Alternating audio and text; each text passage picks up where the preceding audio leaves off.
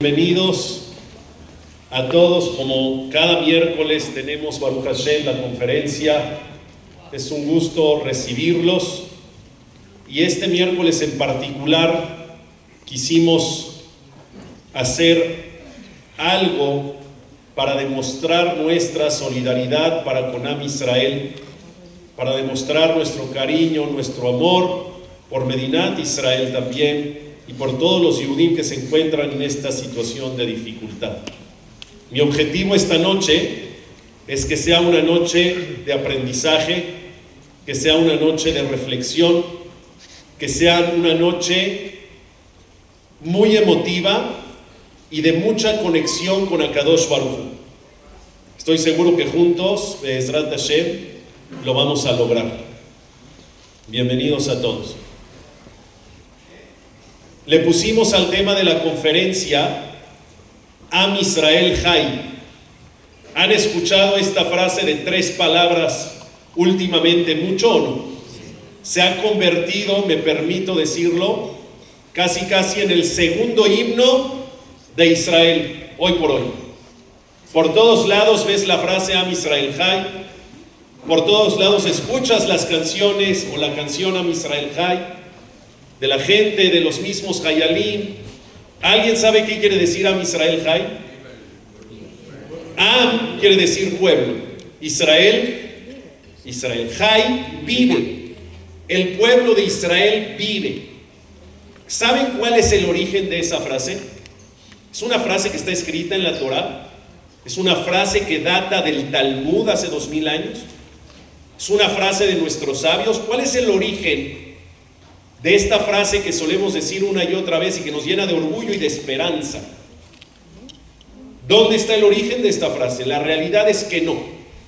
No es una frase bíblica, mas sin embargo es una frase preciosa con un contenido muy profundo que vamos a transmitir el día de hoy. La primera vez que alguien dijo esta frase a Israel Jai fue en el año 1945, cuando las tropas británicas llegaron a un campo de concentración y liberaron Baruch Hashem a todos los judíos de ese campo de concentración. Y en el momento de que fueron libres, cantaron todos juntos el Atikva. Imagínense cantar el himno de Israel en una situación así de liberación después de tanto horror. Y terminando el Atikva, un capellán británico judío gritó la frase con todo su corazón por primera vez. Am Israel, Jai. El pueblo de Israel vive.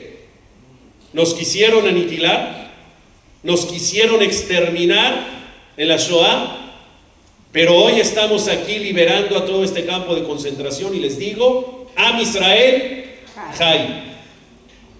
Tres años después, un momento muy emblemático, cuando Golda Meir entró a la gran sinagoga de Moscú, fue recibida con muchos honores. Y la gente que fue a recibirla y fue a su encuentro para que Golda Meir transmita sus palabras en la gran sinagoga de Moscú. ¿Sabes cómo la recibieron? Con gritos, no con canciones, porque la canción todavía no estaba. Con gritos de Am Israel Jai. Am Israel Jai, le gritaban a Israel Jai. Eso fue en 1948. Pero si nos vamos unos años después, en el, en el año 1965, le pidieron a un hombre llamado Shlomo Karlebach. ¿Han escuchado un Kabbalah Shabbat Karlebach? ¿Cómo haces tú Kabbalah Shabbat? En el Beta Knesset. Lejado likrat kala. ¿Bonito o no? Bonito, pero hay un Kabbalah Shabbat que es Karleba, que es con un ritmito más movidito y se paran todos a bailar alrededor de la Teba. Mikey, tú sí has hecho Karleba. ¿Cómo es el lejado di Karleba? Lejado di likrat. A ver, párense todos a bailar, no, no Imagínate, estaría espectacular. Desde Hashem lo armamos para la otra. ¿Por qué le dicen Carle baja ese Kabbalah Shabbat? Porque quien lo hizo fue un hombre llamado Shlomo Karlebach, un gran judío, jasídico, que tenía una sensibilidad para la música impresionante. Y él fue el primero que hizo la canción famosa Am Israel Jai, Am Israel Jai. La canción que conoces de Am Israel Jai fue impuesta o creada en el año 1965 por Shlomo Karle. Y a partir de ahí todos los judíos alrededor del mundo la cantan. Y a lo mejor otro dato muy importante sobre esta frase, y ya empezamos después de ese dato la reflexión de la frase, fue cuando Benjamín Netanyahu, en el año 2009, visitó una villa en Berlín donde Hitler y sus seguidores planearon la solución final. Y Netanyahu en el 2009 fue a ese lugar donde se reunió Hitler con todos sus seguidores para planear la solución final. Y dentro de toda la ceremonia hay un libro que se llama el libro de las visitas. Este libro conmemorativo donde cada visitante emblemático, diplomático, político, importante, va y escribe algo en ese libro de las visitas. Vayan a Berlín a ver ese libro y abran en la fecha 2009 y vean qué escribió Netanyahu en esa hoja. ¿Qué escribió? Am Israel Jai. Nada más. Firmado por él. Aquí planeaste la solución final y aquí estoy yo aquí diciéndote que tú ya no estás y el pueblo de Israel vive y vivirá para siempre. Es una frase que te enchina la piel o no? Es una frase que te cala hondo en el alma, en el corazón, sí o no? El pueblo de Israel vive, pero quiero que sepan una cosa.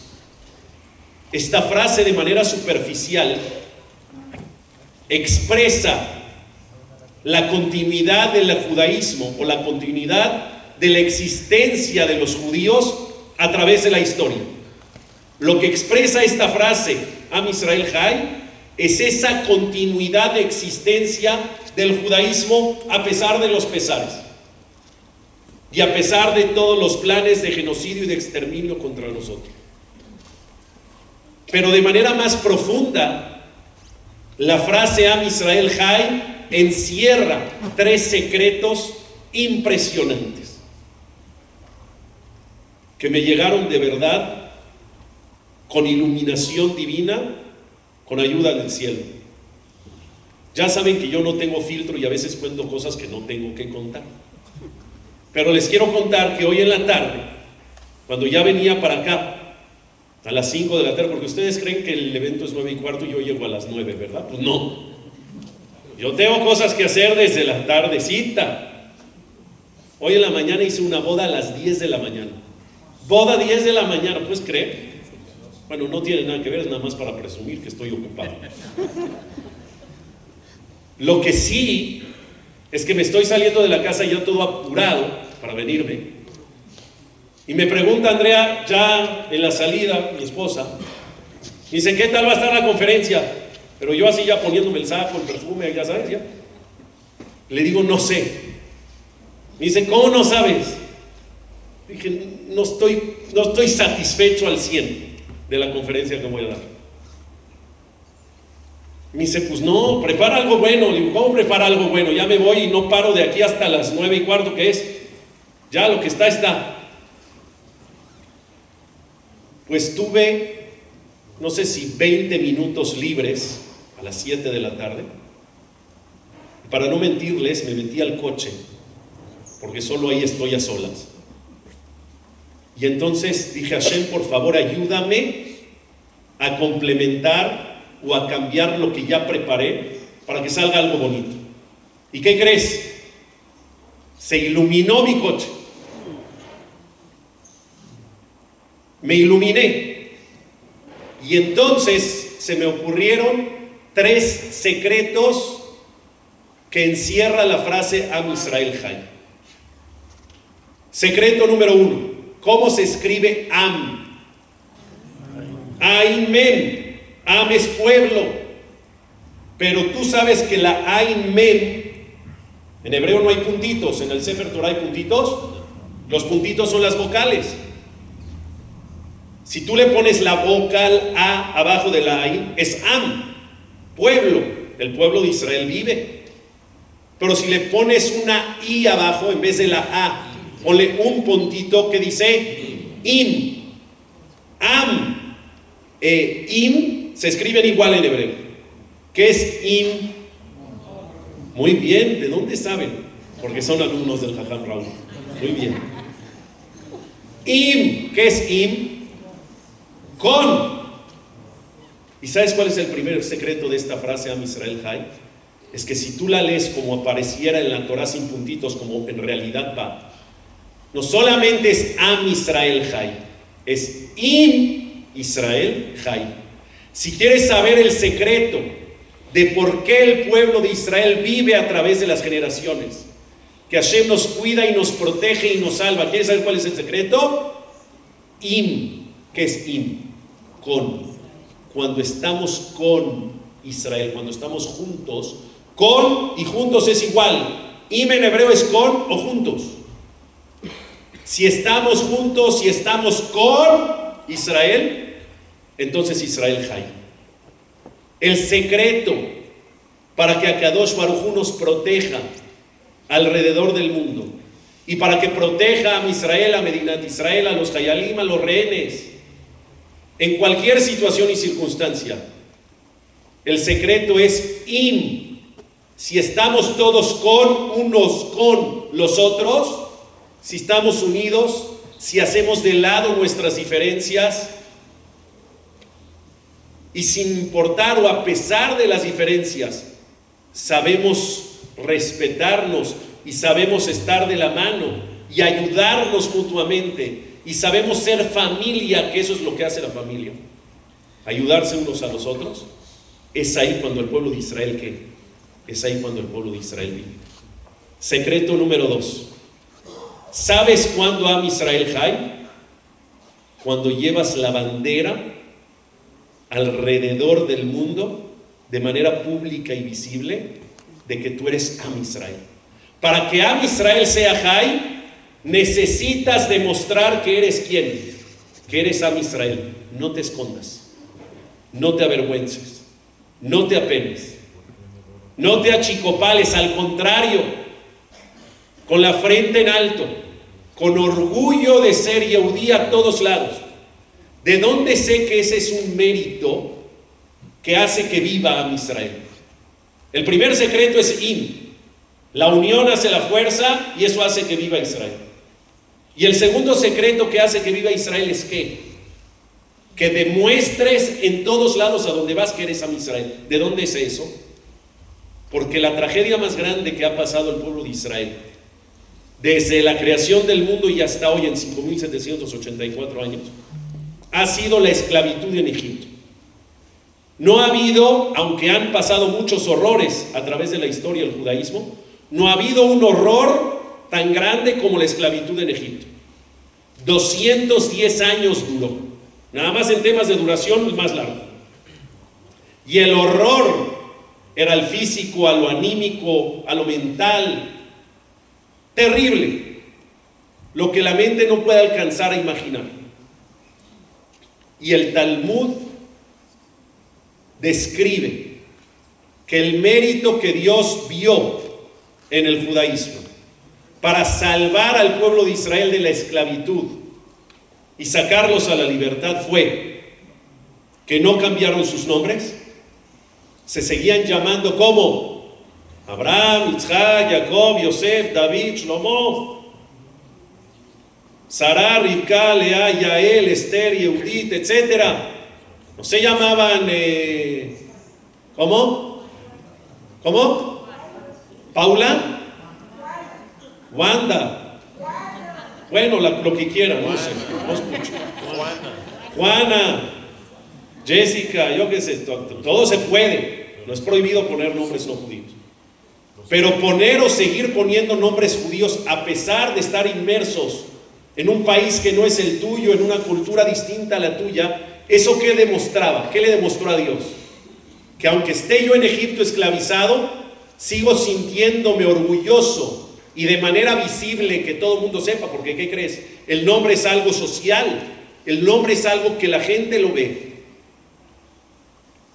Cuando Dios vio que se seguían llamando con los mismos nombres judíos, dijo, eso demuestra que llevas la bandera de Am Israel bien en alto en donde estés y en la situación que estés. No te avergüenzas, no te apenas, al contrario, te enorgulleces, pero no fue la única cosa. Aparte de guardar sus nombres o sobreguardar sus nombres, ¿qué guardaron? Guardaron el idioma. Cuando hablaban con las demás personas, no solamente entre judíos, con otras personas, seguían hablando qué? La Shona Kodesh. Seguían hablando el hebreo. ¿Eso qué demuestra? De manera visible que sigo orgulloso de mi lengua, de donde vengo. Y la tercera cosa que vio Dios que fue que seguían vistiendo como judíos. Entonces, hablaban como judíos, vestían como judíos y se llamaban como judíos. El común denominador de esas tres cosas que dice el Talmud que Dios vio para salvar al pueblo de Israel de la esclavitud fue que ellos sin importar qué y cuándo siguen orgullosos de ser qué? Am Israel, de ser Yehudim. Por lo tanto, el secreto número dos que encierra la frase Am Israel Hay, ¿por qué el pueblo de Israel vive? ¿Sabes por qué? Simplemente porque eres orgulloso de ser Am Israel. Y número tres y último. Y se estarán preguntando por qué ya acabó la conferencia, está tan cortita, todos los miércoles dura 45 minutos. Sí, pero hoy tenemos muchas sorpresas más y por eso voy a cortar mi conferencia. Secreto número tres que encierra la frase Am Israel Hay. Agarren ustedes la primera letra de cada palabra. Am Israel Hay. ¿Cuál es la primera letra de Am? Ain. La primera letra de Israel, Yud. La primera letra de la tercera palabra Hay, que es Het. ¿Qué palabra formas? Ni una. Esa es la verdad, no formas ni una palabra. Hubiera estado espectacular que sí. Pero nada más le di vueltas y no, no formas ni una palabra. Pero ¿qué si formas? El valor numérico de las primeras letras de cada palabra. ¿Cuánto vale el valor numérico de la I? 70. ¿Cuánto vale la Yud? 10. 70 y 10. 80. Y la última letra es Het. ¿Cuánto vale la Het? 8. ¿Cuánto llevábamos? 88. ¿Cuánto es? 88. ¿Y 88 qué palabra forma? ¿Cómo se dice 88 en hebreo? Si tú ves un libro hebreo y ves la página 88, no dice 88 en números, dice 88 en letras. ¿Qué letras forman el número 88? La P, que es 80, y la G, que es 8. PG es 88, ¿sí o no? ¿Qué palabra formas con PG? Paj. ¿Qué es Paj? Vean cómo de verdad Dios me iluminó. ¿Qué es Paj? Paj es un tarrito, un recipiente, particularmente según el Talmud, para recibir y concentrar aceite, no para cualquier otra cosa, gomitas, dulces, lepas, greives, no. ¿Para qué era un paj? Un paj es de aceite. De hecho, ¿cómo se llama el milagro de Hanukkah? Que viene Besrat Hashem en días próximos. Paj. ¿Qué es Paj Shemen? el tarrito de aceite que iba a durar un día y duró todos los días de Hanukkah, ¿sí o no? ¿De qué se encarga un tarrito de aceite? De recibir esa luz, porque el aceite es el único líquido combustible que enciende luz. Recibir esa luz para con esa luz iluminar. ¿Sabes cuándo el pueblo de Israel vive? Am Israel Jai. ¿Sabes cuándo el pueblo de Israel vive? ¿Cuándo? cuando el Yehudí siga teniendo la capacidad, el compromiso y la responsabilidad de iluminar al mundo. Mientras tú, Yehudí, te sientas responsable de iluminar al mundo con tus acciones, con tu conducta, con tu altruismo, con tu inteligencia, con tu corazón, con tu cariño, con todo lo que hacemos. Los judíos alrededor del mundo iluminan al mundo o no. No tengo tiempo, pero podría decirles pruebas enteras de que los Yehudim han beneficiado al mundo en todos los sectores, de carácter espiritual, profesional, tecnológico. ¿Qué quieres? Mientras el Yehudí siga teniendo el compromiso absoluto de iluminar al mundo, entonces Am Israel Jai. Y para entonces cerrar el ciclo. ¿Cuál es el mérito que Dios ve para que Am Israel Jai, para que el pueblo de Israel siga vivo y seguirá vivo eternamente sin importar los planes de los demás pueblos o de las demás naciones? ¿Cuál es esa esperanza? ¿Cuál es esa ilusión de decir, pase lo que pase, Am Israel Jai? Im Israel. Si vivimos con unos con los otros, vives para siempre. Dos, Am Israel. Si te enorgulleces de ser Am Israel, estés donde estés, como lo hicieron en Egipto, el pueblo de Israel vive. Y número tres, si sigues teniendo ese compromiso de tú iluminar al mundo en lo que te toca, en lo que puedas, en lo que esté a tu alcance, entonces Am Israel Jai. Muy buenas noches y muchas gracias. Ha sido, ha sido la conferencia más corta que he dado en toda mi vida, pero vale la pena, les voy a decir por qué. Pero antes de les voy a decir por qué. No estuvo espectacular lo de la cuenta Ay, Yud, Mem, 81. ¿Cómo lo saqué? No, no fue iluminación de Dios. Se llama Israel, estoy de verdad de otro nivel. Bueno, qué bueno. Es que se me ocurrió a mí, no lo vi en ningún libro, fue espectacular. En el coche. ¡Wow!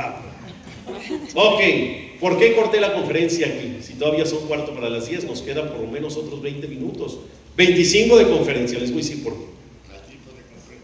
Porque creo que todos, los últimos días, semanas, en el último mes y medio, nos hemos sentido muy orgullosos de aquellas personas que defienden con la vida literal a nuestros hermanos en Israel.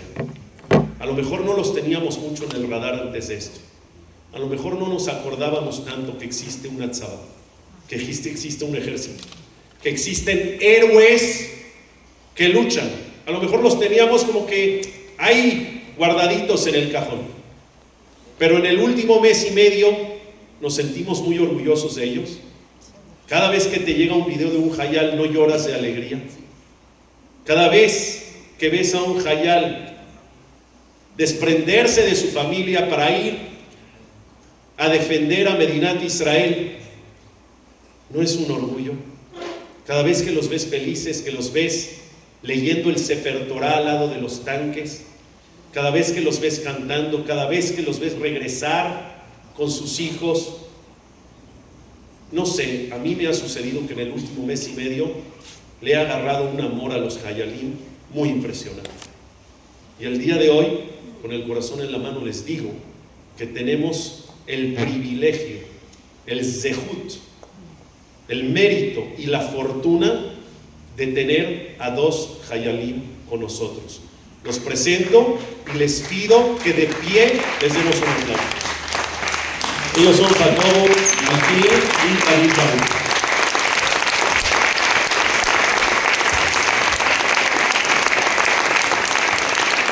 por favor. Pueden tomar asiento, Rafael. Pásenle, por favor. Es un orgullo que estén aquí. Es un placer enorme, de verdad. Quiero que nos compartan y nos cuenten. Tenemos para hacer esta dinámica los tres juntos, tenemos unos 15 minutos y quiero que en 15 minutos nos transmitan qué es lo que hace especial al Tzahal, a la Tzabá de Israel. Ustedes como Hayalim quiero que nos cuenten cuál es su especialidad, cuál es su sector. Quiero que nos cuenten un poquito de su historia y que después nos cuenten un poquito también de qué es lo que hace tan especial al ejército de Israel como y con soldados como ustedes. Por favor, preséntense. bienvenidos. Gracias. Eh, como ya nos he hablado, mi nombre es Jacob Alfie. Después de todo lo que dijo Rada sobre nosotros, el Zahut es nuestro por estar acá. Gracias por la invitación. Eh, yo estudié en la hora Jaim, eh, terminé la, la prepa los, en el 2019, empecé a estudiar en la universidad, estudié en la por un año y medio, eh, estaba estudiando medicina, después de un año y medio me di cuenta que la Universidad de Anáhuac no era lo mío, estudiar medicina era lo mío, pero no, no, no lo quería hacer en México. Yo no, no, tenía nada de idea de Israel, fui solamente tres veces a visitar como cualquier otra persona y decidí hacer alía. Dije, bueno, puedo tener mejores oportunidades, mejor futuro. Eh, no tenía idea de que yo iba a entrar al ejército, simplemente iba a llegar a un ulpan en un kibutz que estaba en el norte, a hacer un ulpan de seis meses para estudiar hebreo y a ver qué pasa. Entonces yo llegué, hice un ulpan, me tocó vivir con, soldados solitarios, que son personas como David y yo, que no teníamos eh, dónde ir, no tenemos familia en Israel, dejamos a nuestras familias desde México, Estados Unidos, de cualquier parte del mundo para ir a, luchar y estar en el ejército israelí. Entonces, eh, yo conozco a David también eh, de, la, escuela de hablar Jaim, de ahí también nos llevamos, yo soy un año más grande que él, eh, yo salí y directamente fui, bueno, a la universidad, llegué a Israel, y después de los seis meses me dijeron, bueno, tienes que, estar, tienes que entrar al ejército antes o después de tu carrera, ¿qué prefieres hacer? En ese momento yo dije, bueno, está bien, ¿qué voy a hacer? Voy a entrar al ejército ahorita, quiero aprender hebreo, quiero saber un poquito, un poquito más. Y hice tres meses eh, en una base para aprender hebreo, que justo me tocó con David, tuve el Zehut y tuvimos justo el momento perfecto que Hashem nos dio para estar juntos en, la misma, en, el, mismo batallón, por así decirlo y después de esos tres meses de aprender nos dijeron, tienes, tienes los caminos, puedes, puedes, puedes ser combatiente, puedes no ser combatiente. Y yo dije, pues miren, tengo dos años, voy a ser combatiente, quiero dar mi vida por Am Israel. Eh, he recibido tanto por, de, del país, del gobierno, que necesito dar algo por, por ellos, ¿no? Eh, decidí ser combatiente, entré a una, unidad que se llama Givati, es una unidad de combate terrestre. Ellos se encargan principalmente de cubrir las zonas que es eh, Gaza, Líbano, Siria y también eh, todo lo que es eh, Hebrón y todos esos lugares. Entonces yo, por ejemplo, tuve un, un, entrenamiento de ocho meses, los ocho meses más pesados que he tenido en toda mi vida, físicamente y mentalmente. Después de esos ocho meses, estuve cuatro meses, cuatro o cinco meses en Hebrón, estuve resguardando y estuve cuidando la que Merda que es donde están enterrados nuestros nuestro sabot. Y después de esos cuatro meses, tuve otros cuatro meses de tranquilos, tipo de entrenamiento un poquito. Después de los últimos cuatro meses de mi servicio, estuve en la frontera con Gaza. Eh, justo donde atacaron, donde estuvieron todas las bases atacadas, yo estuve en esas bases hace cinco meses. Eh, terminé mi Sherut, mi servicio lo terminé el 31 de agosto, literalmente un mes antes de que pasara todo esto. Y después de tres días de que terminé mi servicio, me vine aquí a visitar a mi familia a pasar las fiestas con ellos. Y aquí andamos. Ahorita estoy esperando a que me llamen del ejército. En cualquier momento me pueden llamar, puede ser mañana, puede ser una semana, puede ser que no me llamen. Aplauso para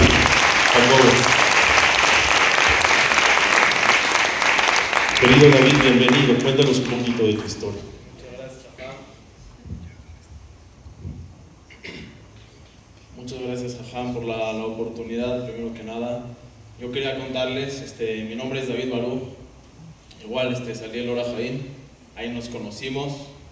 Este, yo desde, desde chiquito yo siempre quise ir al ejército, yo siempre sabía y tenía claro que al día de mañana quiero ir al ejército, no importa qué. Y tiene que ser combate a la fuerza.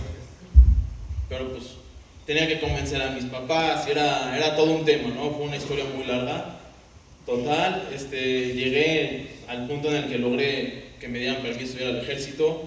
Me fui a Israel y al principio tuve que hacer dos semanas de cuarentena por el, coronavirus en su apogeo en ese momento. Entonces este, ya acabé con las dos semanas de, cuarentena y después hice un mes de preejército, un mes de preparación para el ejército, que ahí más que nada te, te enseñan hebreo, pero pues también te ponen un poco en forma, te, te enseñan diferentes cosas que, que te ayudan a, a, entrar con la sociedad israelí y todo eso. Este, después de eso ya fue que entramos a la misma base para aprender hebreo, Jacobo y yo, que pues sí fue una sorpresa que, que pues, las probabilidades de que nos encontremos en, el- la misma base, el mismo grupo, en los mismos tiempos, es, son muy pocas. De que escuché a varios amigos que entraron tantito después que nosotros y pues, ya no se encontraron con ningún hermano. Total, acabaron estos tres meses de estudiar hebreo y así como él se fue uno que se llama Givati, yo me fui uno que se llama Palfats, que son soldados de combate especializados en búsqueda y rescate. Nosotros estamos bajo protección civil. Este, igual son ocho meses de, de entrenamiento. Nuestro entrenamiento es al lado de Gaza, es este, a 300 metros de la frontera. De que varias veces, si te ibas a un lugar en la base, puedas ver el muro con, con Gaza. Ahí luego, luego. Que pues no, no nos podíamos acercar por obvias razones, ¿no? Pero, pero ahí estamos. Y, y en la base, cada 50 metros, tienes un búnker. Un búnker tamaño de este alto y de este ancho, vamos a decir, hasta 10 metros para allá. Es un búnker bueno. Cada 50 metros. ¿Qué tanta gente puede haber en la base? Es porque en donde sea te puede tocar y antes de que suenen las alarmas de que viene el- la alerta roja, que viene el misil, te tienes que estar adentro. Menos de un kilómetro estás de Gaza. No es nada. Entonces por eso hay bases cada 50, este, búnkeres cada 50 metros. Este, acabamos el entrenamiento que pues igual fue, fue duro, pero pues, algo estamos entrenando y nos mandaron a, a los territorios ocupados con los árabes, todo lo que es este, el West Bank, Judá y Sombrón, todo lo que está atrás de Jerusalén, este, en frontera con Jordania. Ahí estuvimos rondando por diferentes lugares, tantito en el norte, tantito en el sur, y hasta que llegó el punto en el que me liberé. Igual hicimos este, diferentes misiones, arrestos en las noches de gente que nos decían que, que estaban planeando hacer un ataque o que probablemente tienen algo en sus casas que nos pueda dañar. Este, pues yo terminé mi servicio y, y después de eso un mes estuve con un cuate que conocí en el servicio y estuvimos viajando por Israel por un mes y luego ya me vine a México para, para Pesach. Sí. Y mencionan, tanto Jacobo como David, que les tocó ya aquí cuando estalló la guerra, pero mencionas que están esperando la carta, una carta de autorización para viajar a este Israel. Puede ser que llegue mañana, pasado, puede ser que no llegue, pero ¿cuál es su sensación? Su sensación es, qué bueno que me agarró aquí y me salvé, o mi sensación es, ¿qué hago aquí? Y quiero ir a estar con mis hermanos a defender a Israel. Bueno, como David y yo siempre lo hemos platicado, nuestra primera sensación desde que estalló la guerra dijimos, vamos, tenemos que ir, para eso nos preparamos ocho meses, para eso sufrimos ocho meses de nuestro entrenamiento, para estar en, el- bueno, no para este momento, pero para este tipo de situaciones. este momento poder estar. Exactamente. Cuando yo recibí la noticia, yo estaba traumado, yo estaba en esas bases, las mismas bases que atacaron donde mis compañeros, tenemos compañeros en, en común, amigos en común que fallecieron o que están en Gaza ahorita eh, secuestrados. Mi batallón ahorita, mis amigos con los que yo hice mi, mi entrenamiento, ahorita están en Gaza. Yo no he sabido nada de ellos desde hace 15 días. Qué fuerte. ¿Y qué es lo que, David, qué es lo que hace especial a los Hayalim de Israel de tener esta, este orgullo por decir, quiero estar ahí, aunque eso implique que tenga que entregar, o probablemente pueda entregar mi vida? ¿Qué es ese amor tan ferviente por, por la Medina, por el pueblo, por el judaísmo? ¿Cómo funciona eso? ¿Dónde les transmiten esto? Pues a través de la historia podemos ver que, que nos ha costado trabajo en realidad llegar a obtener un país, el cual nos han estado tratando de quitar y quitar y quitar y quitar. Y si yo sé que yo ahorita me toca hacerlo, vamos a ya me toca en dos meses, pero yo sé que mi papá lo hizo, mi abuelo lo hizo, mi bisabuelo, mi bisabuelo fue el primero que peleó en estas guerras, todavía no se formó el país, ya estaba peleando. Si sé que llevan generación en generación, que, que me dicen que si no soy yo, ¿quién lo va a hacer? No existe otra persona si no voy yo. Nadie me puede quitar mi lugar en este mundo. Sabes que confías el uno en el otro. Nosotros sabemos que si salimos a una misión, salimos a una cobertura, salimos a la guerra, tenemos que confiar ciegamente en nuestros compañeros. Con ellos hicimos el entrenamiento, nos desvelamos, nos bañamos, este, sufrimos, no comimos, estuvimos en el desierto, hicimos muchísimas cosas. Tienes que poder confiar en ellos al grado de que si estás inconsciente en zona de guerra con balas volando, sabes que te puedes sacar de ahí. Increíble. Y nada más ya para ir cerrando esta, esta parte de la dinámica, ¿tienen miedo o no los Hayalim? Ustedes que son Hayalim, que vivieron con Hayalim, que hoy, como dices, están ahí en el frente de guerra, nosotros en los videos los vemos muy contentos, muy animados, con, con, una esperanza, una ilusión, una fortaleza que nosotros que estamos a miles de kilómetros no la tenemos. ¿De verdad no tienen miedo? Y si es así, ¿en qué, en qué basan ese no tener miedo? Bueno, yo, por ejemplo, también lo hemos platicado muchísimo David y yo. Eh, si ahorita a mí me dicen, por ejemplo, tienes que ir a Gaza ahorita, yo sin miedo y con muchísimo gusto lo voy a hacer. ¿Y sabes por qué? Es un secreto que todos los soldados lo tienen que tener, no solamente los que están ahorita en la guerra, las personas que, estaban, que estuvieron en el mismo entrenamiento que nosotros porque lo sufren demasiado. Siempre hay que tener una cosa, en, una cosa en mente. Primero que nada, como ya dijo a Israel High. Segundo, ustedes ven en Israel, no sé si, yo nunca lo he visto en cualquier otra parte del mundo, donde ves niñitos caminando de 5 o 3 años con, con, con sus, cargando las carriolas. Eso nos da, nos da energía, nos, nos da motivación. Y yo de repente estoy aquí en México, después de ya estar tanto tiempo en Israel, y veo como ahorita en este tipo de situaciones la gente reza, la gente da, la gente quiere, quiere, quiere saber más de lo que está pasando. Eso, Te llena de eso nos llena a nosotros. Todas las personas que están bailando no lo hacen porque solamente les dicen, bueno, vamos a bailar. Vamos a bailar, los vamos a filmar. No, Sí, no, para nada. Ellos es están pensando, es auténtico. es auténtico. están pensando en ustedes, están pensando en esas pláticas, están pensando en las personas, en los niños que están haciendo sus dibujitos, están pensando en todas las personas que están rezando por ellos. Y te lo digo porque yo también estuve ahí. Me ha tocado veces que estuve en, en arrestos donde me tuvieron que, o sea, estuvieran las balas al lado de mí. Yo veía como yo tenía un protector, así que dije, antes, antes de salir yo hice, yo hice el Shema Israel. Wow. Antes tenía un protector como las balas me pasaban por acá. Ni una bala le tocó ni a Es un protector milagroso, Es- quiero es entender. Fue un milagro de que no te tocó nada. Es un protector que, que- que está así, que Hashem te O sea, lo da lo ves. verdad- De verdad que lo ves y te vuelves loco. Wow, wow, qué increíble. David, ¿puedes contestar esta misma pregunta que le hice a, a Jacobo? No tienen miedo, verdaderamente no tienen miedo. ¿De dónde sacan esa fuerza y esa confianza, esa fe? Nos acaba de contar algo impresionante de un escudo divino, un escudo milagroso de Akadosh Baruj. Vio milagros, pasar balas alrededor donde a lo mejor la probabilidad era que no pasen alrededor, sino que, que peguen. ¿Cuál, es el secreto de, estos Hayalim de ustedes? Desde mi punto de vista, este, cualquier ser humano, cualquier chavo de 18 años que no va al ejército o así, si le dicen, te tienes que meter al ejército, te la tienes que rifar, ¿vas o no vas? A muchos le daría miedo, muchísimo miedo. Pero en Israel, en el entrenamiento, sí, puedes tener mucho miedo, pero te meten un chip, ocho meses que lo construyen poco a poco, de una forma, de un- de una forma muy, muy bonita, vamos a decir, por así decirlo, este, que tienes miedos, tienes preocupaciones, tienes problemas en la casa, te peleaste con tal, pero tú entras aquí al ejército, Y eres estás, otro. estás en combate, eso, los problemas los dejas afuera. Tú tienes que estar aquí centralizado.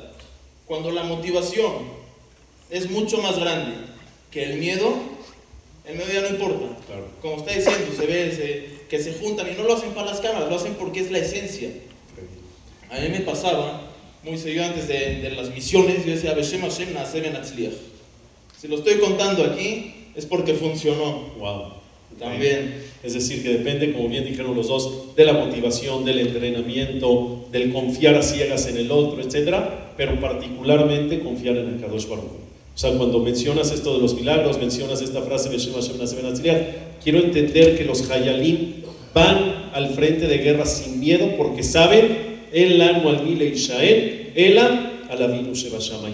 Entienden de que Akadosh Baruj Hu es el que nos cuida y el que nos protege a todos y particularmente en una situación así a ustedes los Hayalim.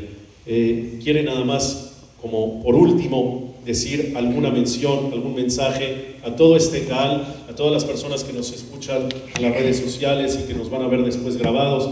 Y esto se va a ir a muchos lados del mundo. ¿Quieren transmitir un último mensaje para todos, para todo Israel? Este, sí, sí, claro que sí, muchísimas gracias. Quería, yo hablo ahorita de nuestra parte, queríamos agradecerles, antes que nada, por, por juntarse tantas personas a, a una clase para la cual no tenían casi nada de información. Estaba la, la foto, pero no te dice mucho, no, no te dice lo que habló el rap, no te dice que íbamos a hacer esta dinámica. Queremos agradecerles por venir y ser parte. Queremos agradecerles por sus rezos, queremos agradecerles por, por cada acción que hacen por, para nuestra supervivencia, la supervivencia de nuestros hermanos. Parece, o sea, puede, uno, uno que no conoce puede, puede pensar que las tefilot ya, uno las dice y ya, ni modo, ya lo que sea fue. Pero Dios no deja tefilot sin contestar. Dios no deja tefilot sin contestar. Si es algo que se necesita, algo para tu bien, algo que te tiene que tocar, te lo van a mandar. Queremos agradecerles y queremos pedirles que por favor nunca paren, nunca, nunca paren de hacer tefilot. Como dijo Am Israel Jai, tenemos que mantenernos juntos como hermanos. Muchas gracias, David. Última reflexión que quisiera transmitir. Sí, eh, escuché de Jajam David Hanono también que él dijo, sabemos por qué cuando, cuando caen las lluvias, cuando solo estamos rezando, tenemos Morida Geshem, también tenemos eh, Morida Tal. ¿Por qué nosotros, nosotros cuando es verano no pedimos por las lluvias? ¿Por qué? Porque si caen las lluvias, entonces se puede arruinar todas las cosechas. Pero ¿qué pasa si una persona dice Masheba Ruach cuando no debería decir? Tiene que repetir y tiene que corregir. ¿Por qué? ¿Qué le importa a Hashem si una persona dentro de las 6 millones de, de Yehudim están rezando?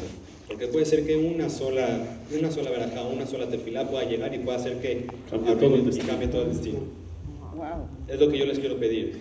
Nunca en estos momentos no vamos a bajar la guardia. Vamos a seguir adelante. Vamos a rezar, vamos a decir Telim, porque quién sabe si es la tuya o la tuya o la tuya o la mía, que va a ser la que va, la que va a llegar a Hashem y Hashem nos va a contestar. Zagu Baruch, un aplauso para nuestros Hayalim. Gracias a todos. Gracias, David. Gracias, gracias a los lugares. Un aplauso para ellos. Hoy acabó todo nuestro respeto, nuestra admiración. El público está de pie, aplaudiendo de verdad. Gracias. Porque estos dos Hayalim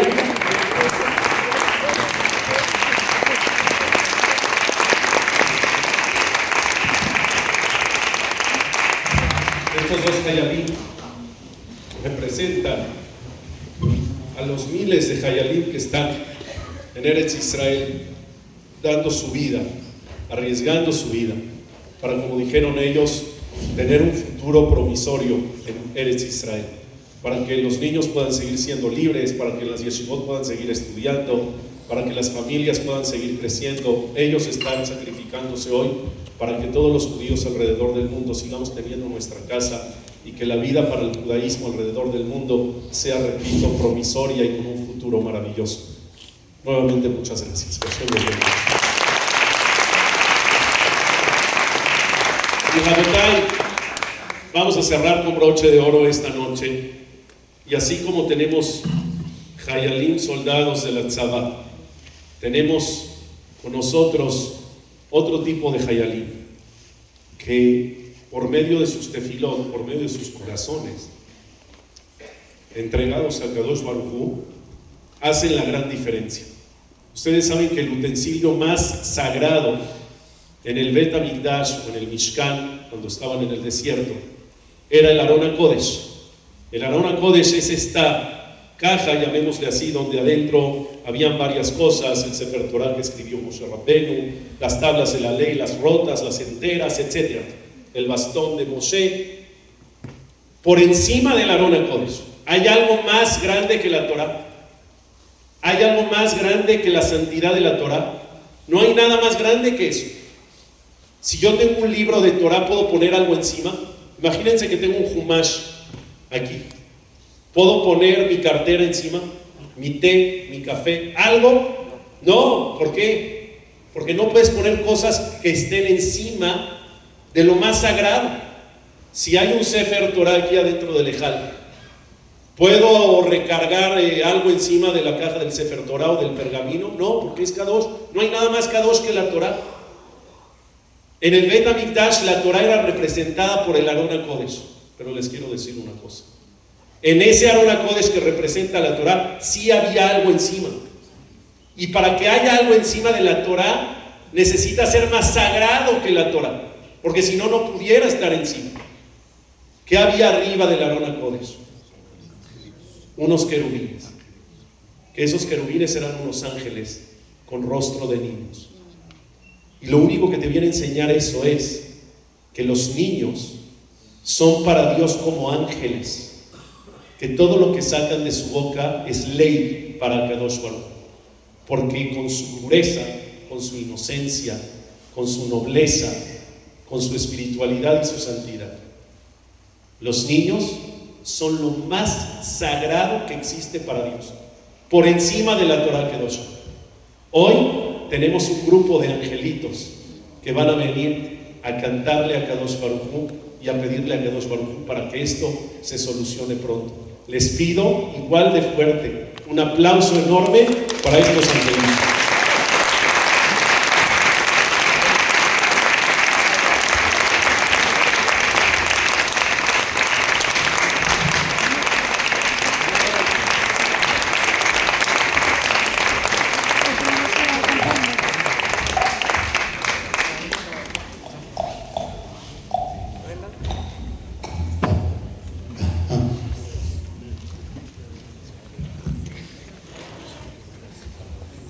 Vamos a escuchar esta canción que se llama Beishe Amda.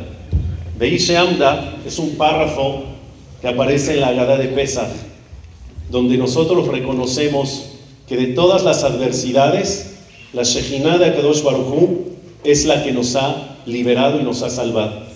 Tienen cada uno hojas en sus lugares donde están las canciones que los niños van a cantar. Busquen la canción Beisheamda, que es la número, la número 3, correcto. Está en español, en hebreo y en fonética, para que la sigan, porque no nada más es una canción, repito, es una tefilá de nuestros queridos niños el día de hoy. Adelante.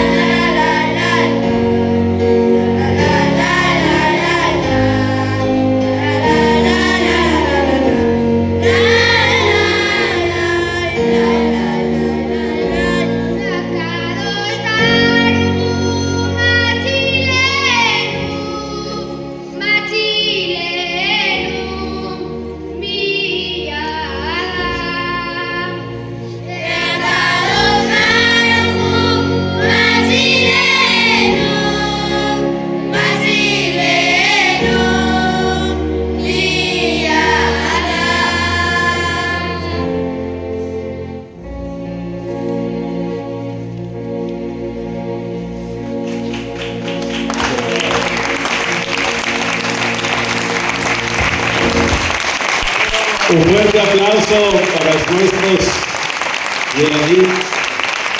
Quiero, voy a poner aquí atrás, quiero decirles que este coro es el coro de la Yeshiva Keter Torah, la escuela donde yo crucé. Eh, una escuela que, a la cual le tenemos mucho cariño. Muchos de los jajamín que hay en México somos egresados de ahí. Y ver hoy estas nuevas generaciones con esta pureza, con esta nobleza, con este corazón, con esta conexión con Dios, no solamente nos llena de orgullo, sino que nos garantiza que las siguientes generaciones en las comunidades en México están garantizadas, porque ellos, ellos son el futuro espiritual de nuestras comunidades. Así que es de verdad una felicidad, una alegría y un privilegio enorme tenerlos el día de hoy aquí, a estos queridos niños del coro de la Yeshiva Keter.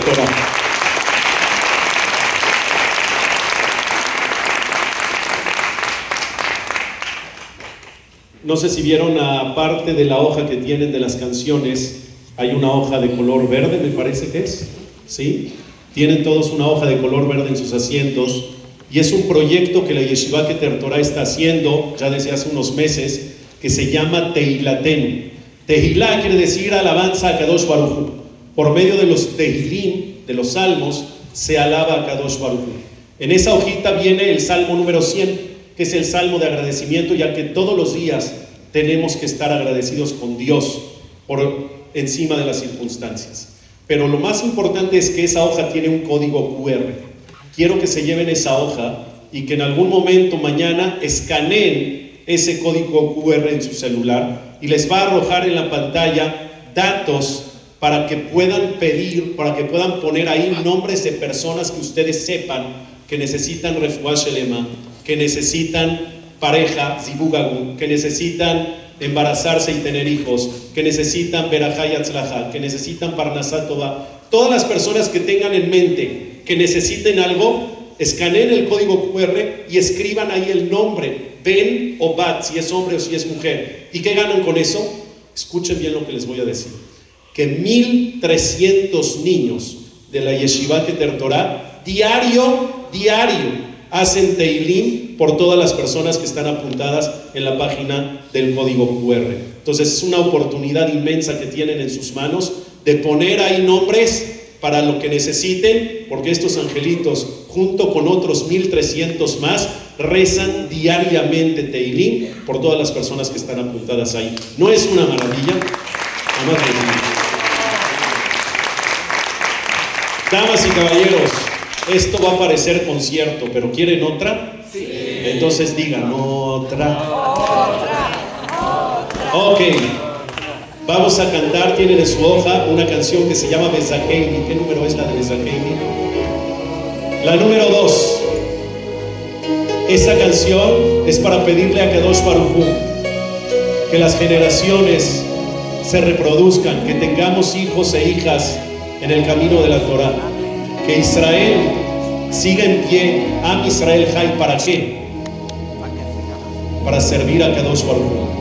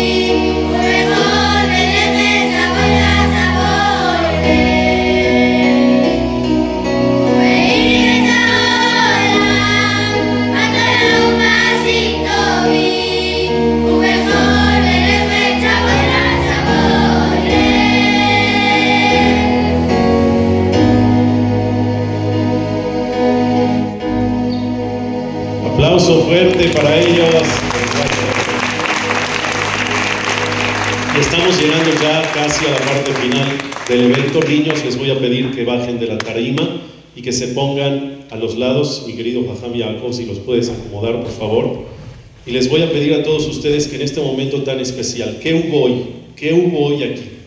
Hoy hubo aquí palabras de Torah. Hoy hubo aquí unión y hermandad.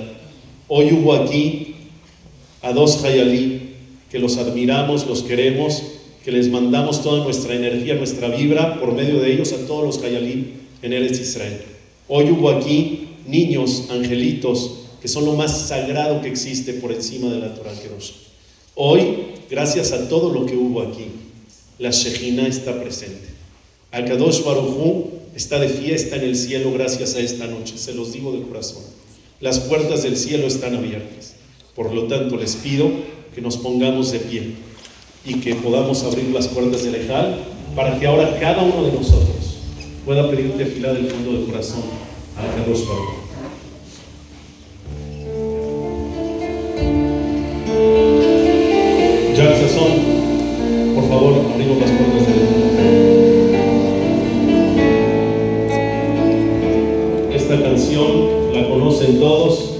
Anótenla conmigo. Está en la hoja número 2. Que sea letra mujer, Raquel lo quiso aquel molde mi toja me llama.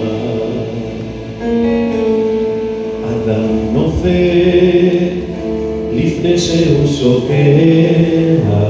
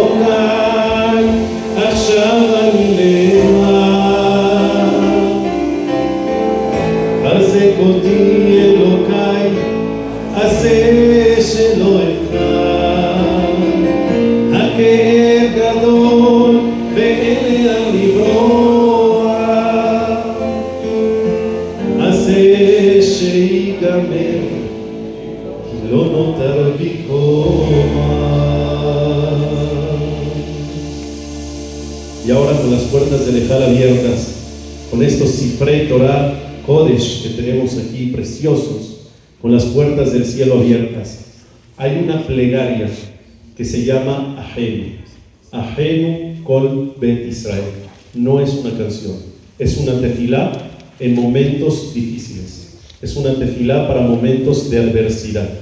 Y qué mejor que esta tefilá la lleven a cabo nuestros queridos niños en este momento de la apertura de Leján. Adelante.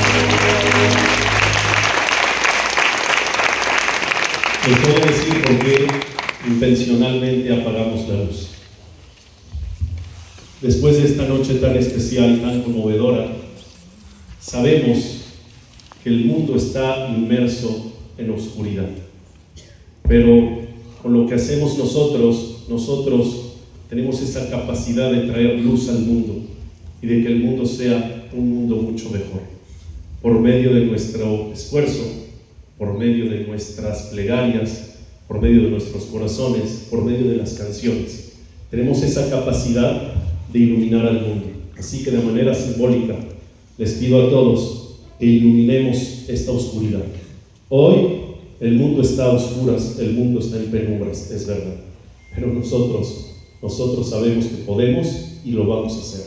Vamos a iluminar al mundo. Por lo tanto, de manera simbólica les quiero pedir a todos que saquen sus celulares, que prendan sus linternas para simbolizar esta capacidad que tenemos de iluminar al mundo. Y ya que están encendidas todas nuestras linternas, entendiendo que iluminamos hacia el mundo entero, yo quiero que vean, no sé si lo van a poder hacer porque están todos viendo hacia aquí, pero los que estamos parados aquí de frente, esto que estoy viendo es verdaderamente espectacular y maravilloso. Damas y caballeros, quiero cerrar esta noche diciendo que todos nosotros sabemos, podemos y lo vamos a hacer. Iluminemos a este mundo que está lleno de oscuridad. Iluminemos al mundo ya. Termino diciendo, Am Israel Jai. Muy buenas noches y muchas gracias. Prendemos la luz porque todavía no terminamos. Pero ya con la luz encendida y mientras se encienden las luces, quiero decirles que afuera todavía hay velas por prender. Todas las velas que están afuera son para que los reyes puedan regresar a casa de Hashem.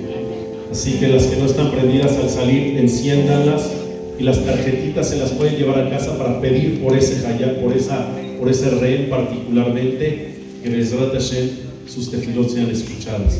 De igual manera, tienen un paquetito de velitas en los asientos con un salmo atrás. Y es que hay muchas iniciativas de muchas personas que cada quien quiere hacer lo suyo para aportar. Hay también jalot afuera que se donaron con el nombre de los hayalim o de los rehenes. Todo el mundo quiere hacer algo, o jalot o las velas. Sigamos aportando, esa es la maravilla de nuestro pueblo de Israel que cada uno siente la necesidad y el compromiso de hacer algo por el prójimo. Terminamos esta maravillosa noche con el Atikva, todos desde nuestros lugares. Cantemos el himno de Israel con orgullo.